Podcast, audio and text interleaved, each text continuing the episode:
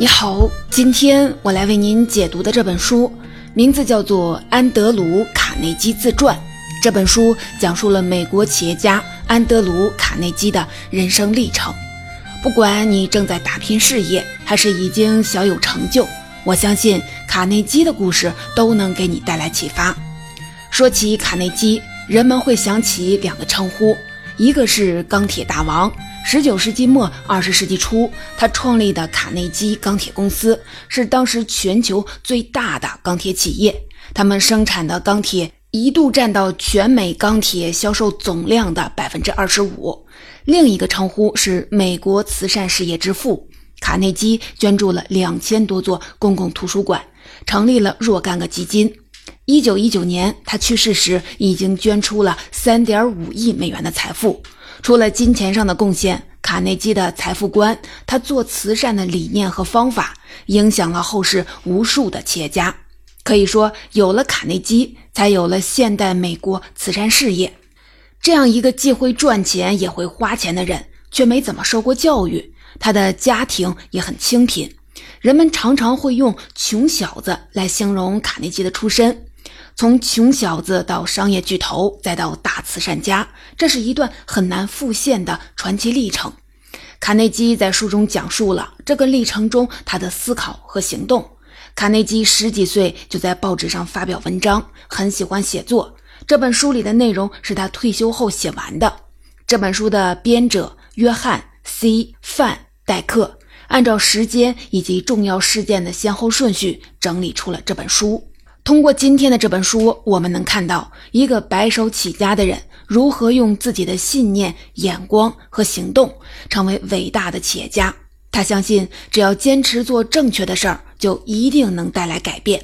他非常重视小事儿，善于在细节当中寻找机会。他能够识别、选用比自己能力更强的人才，一起发展事业，把原本分散的钢铁行业进行整合。这些理念和举措，至今看来依然很有价值。在卡内基看来，财富给人带来的不是享乐的权利，而是帮助社会的责任。这样的财富观依然能启发我们对成功责任的思考。如何恰当的处置财富，是卡内基当年提出的重要议题，也是每个想要有所成就的人逃不掉的灵魂拷问。希望卡内基的观点能给你带来启发。今天的解读分成三部分。第一部分，我们了解一下穷小子卡内基的成长历程，看看他是如何白手起家的。第二部分会结合卡内基的经营举措来说说这位钢铁大王的经营理念。最后呢，我们了解下大慈善家卡内基的财富观。首先，第一部分，我们先一起简单回顾下卡内基的成长历程。一八三五年。安德鲁·卡内基出生在苏格兰的邓弗姆林市，他的父亲是个织布工，家里摆了四五台的手工纺织机，从事纺织生意。母亲是家庭主妇，他们家的经济境况一度还不错。然而呢，随着蒸汽时代的到来，蒸汽织机取代了手工织机，家里的收入开始减少了。少年时的卡内基就品尝到贫穷的滋味。十岁时，他要早起去井里打水。放学后还要去商店给家里采买东西，看到家中的窘迫，他下定决心，长大后要改变这一切。穷人家的孩子不得不早当家，卡内基却没有抱怨贫穷，而是很懂得感恩。他在书里说：“穷人家的孩子家里虽然贫穷，却温暖有爱。母亲一个人承担了护士、厨娘、家庭教师、正规教师和圣徒的角色，而父亲则是我们的表率。”导师、顾问和朋友。卡内基小时候喜欢养鸽子和兔子，父母会帮他给宠物们搭建小窝，小伙伴们会把他们家当做大本营。就是因为卡内基的父母善良可亲，家庭氛围温馨。卡内基的母亲认为，良好的家庭影响是孩子健康成长的最佳保障。卡内基父亲的纺织生意越来越难做，为了谋生，1848年。他们举家搬到了美国比兹堡。那时候，卡内基才十三岁。为了帮父母分担压力，为了不必依赖他人，他没去上学，而是开始了工作。他跟着父亲去棉花厂，从学徒做起。后来，他在电报局当过信差，还靠自学成了电报员。随后呢，他开始在宾夕法尼亚铁路公司工作。没过几年，卡内基就成了匹兹堡铁路段的主管。对于一个没受过多少教育的年轻人来说，这个职位已经是不小的成功了。结果呢，又过了不久，他不但被继续的提拔，还成了一个富翁。卡内基是怎么做到这一切的呢？通过书里的内容，我们就会发现，首先呢，在家人的影响下，卡内基获得了优良品质、做事的信念以及快速学习的能力。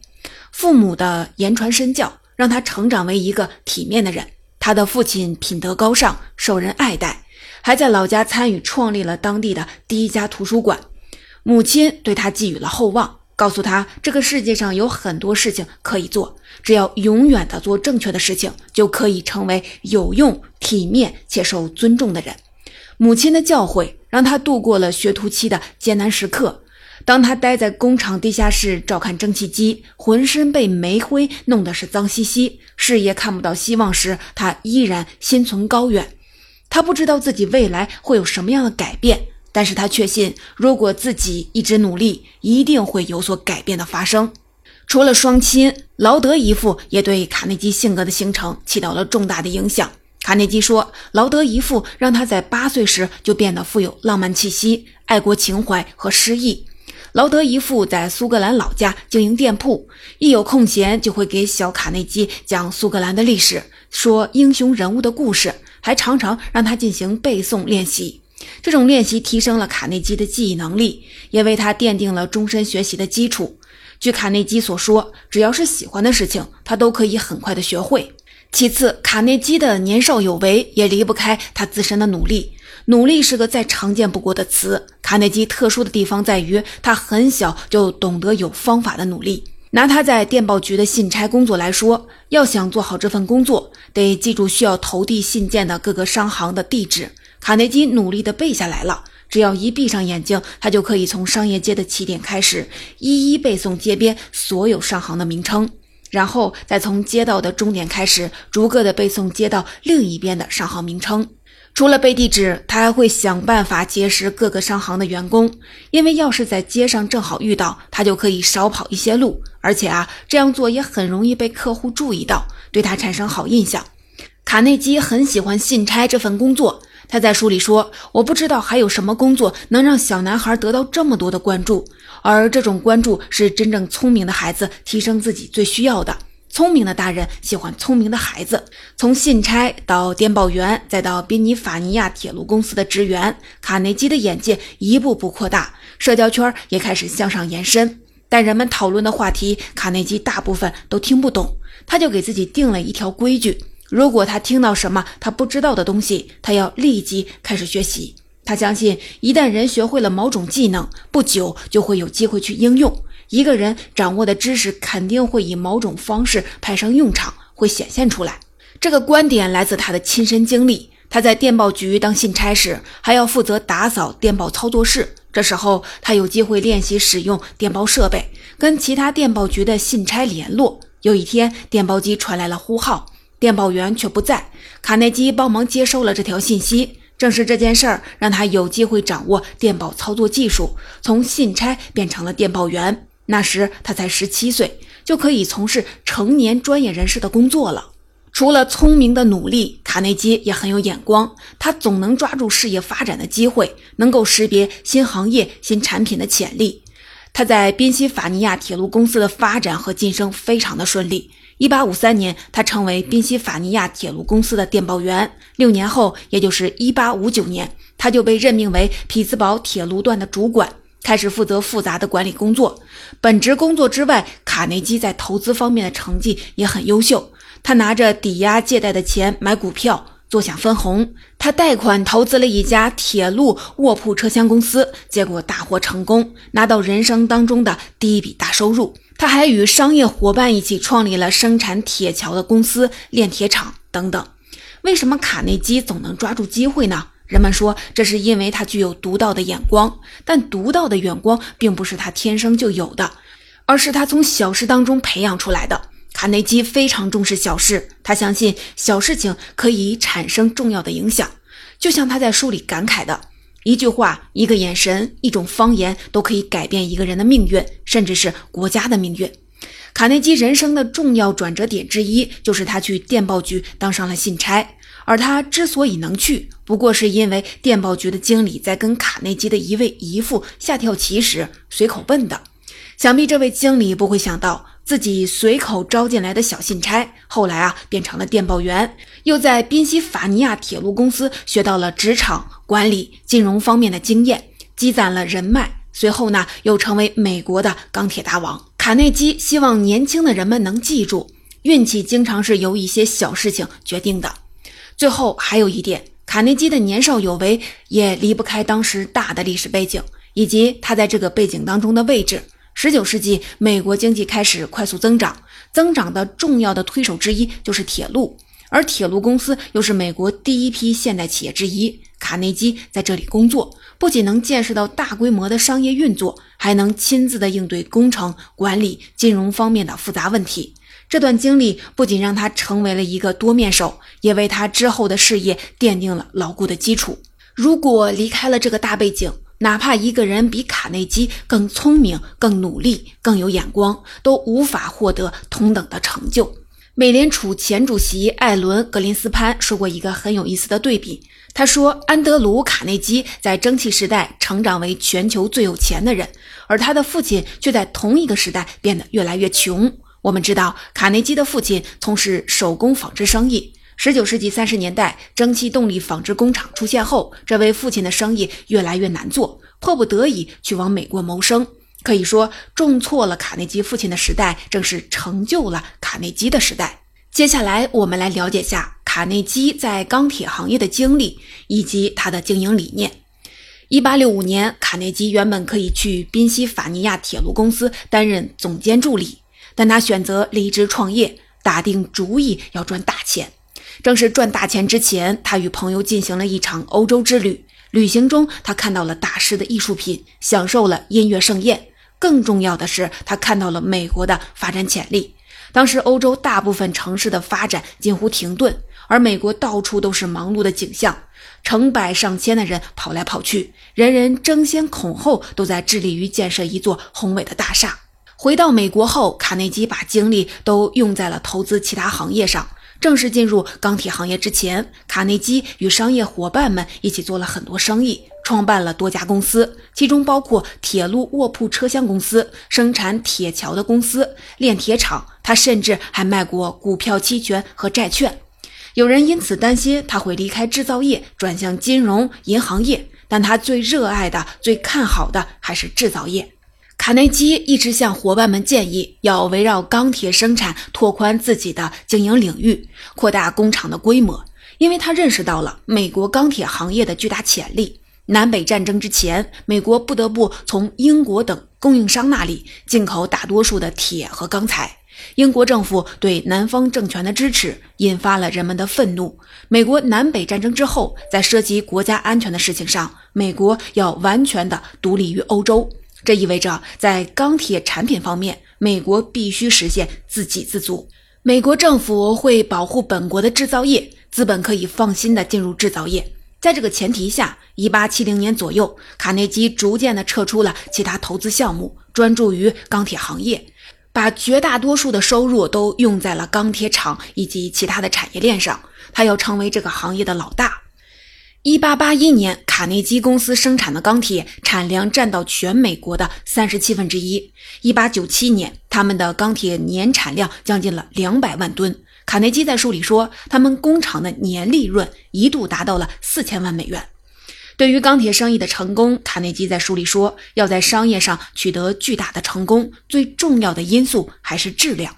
从建立炼铁厂开始，他们就一直坚持使用最好的、用量充足的材料，不管是建桥、炼铁还是炼钢，他们都会主动的对产品进行严格检查。在他看来，一家制造企业最稳固的基础就是质量，然后才是价格。质量当然很重要，但卡内基能够成功到被载入史册，单靠质量这一项也很难做到。艾伦·格里斯潘在《繁荣与衰退》这本书里分析了卡内基为什么成功。他说：“卡内基、摩根、洛克菲勒这些伟大商人能够被载入史册，不是因为他们创造了新事物，而是因为他们创造了组织管理新事物的有效方法。具体来说呢，有以下三个方面的工作：首先，他们要能发现新的发明，而且这些发明能够促使制造业发生革命性的变化；其次，他们要有能力把生产原材料从遥远的各处汇集到一起。”最后呢，他们还要有能力把原本不相干的经济活动整合在一起。具体到卡内基身上，格林斯潘认为，他之所以能成为钢铁大王，是因为卡内基发现了当时那个年代最新的技术和手段，再通过经营管理手段把规模做大。接下来，我们就把格林斯潘的分析与本书内容结合到一块儿来一起了解下。人们都夸卡内基眼光独到。那么，在钢铁行业发现最新的技术和手段，靠的都是卡内基自己的眼光吗？可以说是，也可以说不是。说不是，是因为有很多最新的技术和手段都不是卡内基发现发明的，而是来自于他的团队。比如说，他曾经有一位合伙人叫安德鲁·克罗曼，是个出色的机械师和发明家。克罗曼是第一个使用冷锯来精确切割冷铁的人。他发明了顶断机，用来生产桥梁连接。他还制造了美国第一台万能轧钢机。这些设备都在卡内基的钢铁工厂里投入使用，给他们带来了技术优势。那为什么又说是卡内基发现了当时那个年代最新的技术和手段呢？因为不管是克罗曼这样的专家型的人才，还是管理型人才，都是卡内基发掘重用的。一个人来到卡内基钢铁公司后，可能只是一个薪水很低的普通职员，但如果他的业务能力好，就有可能被提拔成合伙人、公司总裁。这就是卡内基对工作伙伴的回报，提升他们。在卡内基看来，在商业上取得成功，最好的方法是提升那些做出杰出贡献的人。他非常的看重人才。甚至啊，连他的墓志铭都写着：“这里躺着的人知道选用比自己能力更强的人来为他工作。”我们再来看一个例子：化学是钢铁生产当中的关键的元素之一。可在1870年，美国生铁冶炼业的从业者却都不明白化学的用处，也不会请化学家来帮忙。而卡内基善于用人，完善了钢铁公司最赚钱的业务——露西高炉。高炉炼铁是钢铁生产当中的重要环节，用来生产生铁。卡内基公司的露西高炉不仅产量高，创造了当时的生产记录，还让卡内基他们几乎垄断了科学管理高炉的模式。那时候，钢铁行业里负责管理高炉的人，常常凭着经验和直觉管理，没有什么专业的手段。露西高炉一开始也是这样，卡内基开除了原来的经理，让一个年轻人担任经理，还给他配了顾问。学识渊博的化学家弗里克博士，通过这位化学家，卡内基他们才对自己从事的行业有了很多科学认识。比如，一种铁矿石广受好评，但它实际的含铁量要比人们以为的低了百分之十到百分之十五，而人们认为没有潜力的铁矿，却能产出高质量的铁矿石。在化学家和化学知识的指引下，钢铁生产中的很多常识都被颠倒过来。优质矿石变成差的，劣质矿石变成好的。凭借这些知识，卡内基公司不仅可以用优质的矿石生产最好的产品，拉大产品优势，还可以用低价买到优质的矿石原料，提升成本优势。除了尊重科学知识，卡内基也把他在铁路公司学到的科学管理手段引入钢铁行业。刚开始做炼铁业务时，卡内基非常惊讶。因为他发现这个行业里的人居然连炼铁过程中每个程序的成本都搞不清楚，大家只有到了年终清点存货和平衡账目时，才能知道自己这一年经营的怎么样。卡内基还听过一件很滑稽的事情，就是有人以为自己的工厂在年终结算时会出现亏损，但结果却发现自己盈利了。对于这种情况，卡内基觉得这就像在黑暗当中挖洞的鼹鼠一样，让他无法忍受。在他看来，要想在制造业取得成功，一项重要的基础工作就是要引进并且严格执行一套完善的核算制度，把资金和材料的使用与具体的人挂钩。他开始在炼铁厂推行了这套制度，了解每一道工序的成本有多少，每个人都在干什么，谁节省了原料，谁浪费了原料，谁的产量最高。多年后，卡内基钢铁公司建立了一套精准的系统，不仅能了解每个部门的工作情况，还能知道熔炉边的每个人的工作情况，方便比较分析。除了发现新事物的眼光以及科学管理公司的手段，卡内基也具有格林斯潘所说的把生产原材料汇集到一起，把不相干的经济活动整合在一起的能力。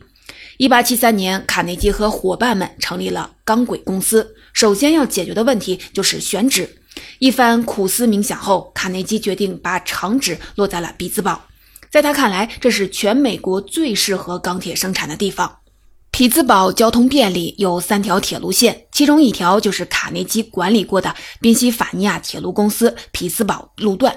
这里离煤矿、铁矿、主要河流都很近，生产原材料可以轻松地汇集在一起。此外呢，为了确保煤炭的供应，卡内基收购了炭炉厂；为了确保矿石供应，他买下了铁矿；为了确保原材料运输顺利，他收购了铁路线和航运线。换句话说，卡内基在钢铁行业进行了横向和纵向的整合。生意规模越大，降低成本的手段也就越多。卡内基非常注重降低成本。关于成本，他说过很多名言，比如说降低价格、抢占市场、充分经营工厂、注意成本、利润会照顾自己。这些名言其实同样适用于今天的制造业。最后呢，我们来看看大慈善家卡内基怎样的看待财富。一九零一年，卡内基钢铁公司生产的钢铁占到全美钢铁销售总量的百分之二十五。也是在这一年，卡内基以五亿美元的价格把公司卖给了摩根，成为当时全世界最有钱的人。退休后，他主要从事慈善事业。全球首富退休以后做慈善，现在听起来好像也没有什么特别的。比尔盖茨也很专注慈善，他还在二零二二年七月宣布，计划把自己全部的财产捐献给比尔盖茨基金会。但是有些人可能不知道，一九九四年，比尔盖茨创办自己的基金会时说，他这样做是受到卡内基的启发。由此可见，卡内基的财富观，他在慈善方面的举措一直影响到了现在。接下来，我们就来看看他对财富、慈善有哪些思考和行动。先来看他的思考，他对财富、慈善的思考集中体现在《财富的福音》这篇文章里。我们很容易就能在网上找到他。一八八九年，卡内基在《北美评论》上发表了这篇文章。卡内基认为，如何恰当地处置财富，是我们当今这个时代所面临的难题，尤其是那些从社会当中获得丰富回报的富人。假如他们恰当地处置好自己的剩余财富，有助于解决贫富分化的问题。他在这篇文章里分析了三种处置剩余财富的方式。第一种最常见，就是留给子孙后代。但在卡内基看来，这种方式最不明智。他发现那些继承了大笔遗产的人，结局通常都不太好，常常会在一番大肆挥霍后就陷入了贫困。高额的遗产对于受领者来说，往往弊大于利。在他看来，一个家族需要传承下去的遗产，并不是金钱财富，而是精神上的荣耀。第二种方式是去世时捐赠给公众。有些人会觉得这种做法很高尚，但在卡内基看来，如果是迫不得已做善事，不值得称道；在离世之后才把财富留给社区的人，也不值得感谢。为什么他要这样说呢？卡内基认为，一个人要想真正的造福建设社区，不光需要财富，还需要才智。这种才智和赚钱需要的才智差不多。如果一个人只愿意去世后贡献财富，不愿意生前贡献自己的精力和经验，也很难保证遗愿能够以自己想要的方式实现。在卡耐基看来，处理剩余财富的最好的方式就是富人们应该在有生之年积极地管理自己的财富。这种方式是解决暂时性贫困不均的良药，促进贫富阶层和解的催化剂。有些人可能会有疑问：为什么富人做慈善不能把财富平分给其他所有人呢？卡内基在文章里分析了比较平分方式和富人自行管理方式，把巨额财富平分给公众，每个人都只能拿到一笔小钱。这些钱可能会提升一个家庭的生活的舒适度，也可能会被用来满足一时的口腹之欲。这些用处当然都没错，但在卡内基看来，他们很难为整个人类的进步和发展做出贡献，甚至不加选择的慈善行为反而会妨碍社会的进步。如果富人们把自己的巨额的财富投入到公共事业，再附加上自己的时间、智慧和经验，普罗大众能够从公共的事业当中受益。也就是说，在卡内基看来，有能力赚取巨额财富的人只是财富的代理人，财富越多，责任越大。富人们应该最大限度地把资产用于社会公益。卡内基发表了财富的福音后，不再累积财富，而是开始分配财富。他成立了多个专项慈善的基金会，比如说救济基金会是用来帮助在事故当中受伤的钢铁工人的；英雄救助基金会是要奖励英勇就义的英雄以及其家属，为他们提供养老金。此外呢，还有铁路退休基金会、教学促进基金会等等。一九一一年的十一月，卡内基设立了卡内基慈善基金会，初始金额是一点三五亿美元，是当时数额最大的独立慈善基金。这个基金会的目的是促进知识传播和人与人之间的相互理解。此外，卡内基还捐助了大量的图书馆，捐赠了几千所公共图书馆，几代美国人都从中受益。卡内基自己也是公共图书馆的受益人。我们都知道，卡内基没接受过多少的正规教育，很小呢就赚钱养家了。他在电报局当信差的时候，却能每周的都读一本书，因为一位安德森上校开放了自己的图书馆。这个图书馆藏书不多，却让卡内基爱上了文学，给他封闭的生活开了一扇小窗。他的人生境界也因为这些书得到了提升。这个经历让卡内基认识到，如果要通过花钱来帮助那些心地善良、品质良好的孩子，最有效果的方式就是在社区建立一所公共图书馆。一九一八年的八月，安德鲁·卡内基去世，那时他已经捐出了三点五亿美元的财富。他还说过一句很有名的话：“在财富当中死去的人是可耻的。”这句话在无数的人心中引发了回响。而他也在用自己的行动证明，财富只是慈善事业的要素之一。当他与善意、经验、智慧汇在一起，才能将一件好事的效益最大化。总结《安德鲁·卡内基自传》这本书的精华内容，我就为您解读到这里。卡内基的一生非常传奇，他出身草根，却以钢铁大王、大慈善家的身份被载入了史册。今天的这本传记让我们看到了光环之下的卡内基，温馨有爱的家庭让他成长为一个体面、努力、做事有温度的人。卡内基尊重科学知识，选用比自己更有能力的人，做事注重细节，勤奋又聪慧。他将自己在铁路工作当中吸取的经验和教训，创造性的应用到钢铁行业，把钢铁生产的原材料和上下游链条高效的汇集在了一起。事业上的成功带来了巨额的财富，卡内基选择成为这些财富的分配者，而不是保管者。他把大部分的财富投入到了公共事业当中，帮助了成千上万的人。在他看来，财富越多，责任越大。金钱给人带来的不是享乐的权利，而是帮助社会的责任。富人们应该在有生之年积极地管理自己的财富。除了人生故事、管理经验和财富观念，安德鲁·卡内基还留下了很多名言。说到名言，我们都听过一句话：不要把所有的鸡蛋都放在同一个篮子里。卡内基在书里却以一个过来人的身份劝告年轻人，他认为正确的做法是把所有的好鸡蛋放到一个篮子里，并且看护好这个篮子。这正是他从事钢铁行业的经营理念。在他看来，一个人只有成为行业的领头羊，才能取得成功。以他的见闻来看，很少有人能在多个领域同时投资都能赚到大钱。那些获得成功的人，常常是选择了一个行业，并且坚持下去。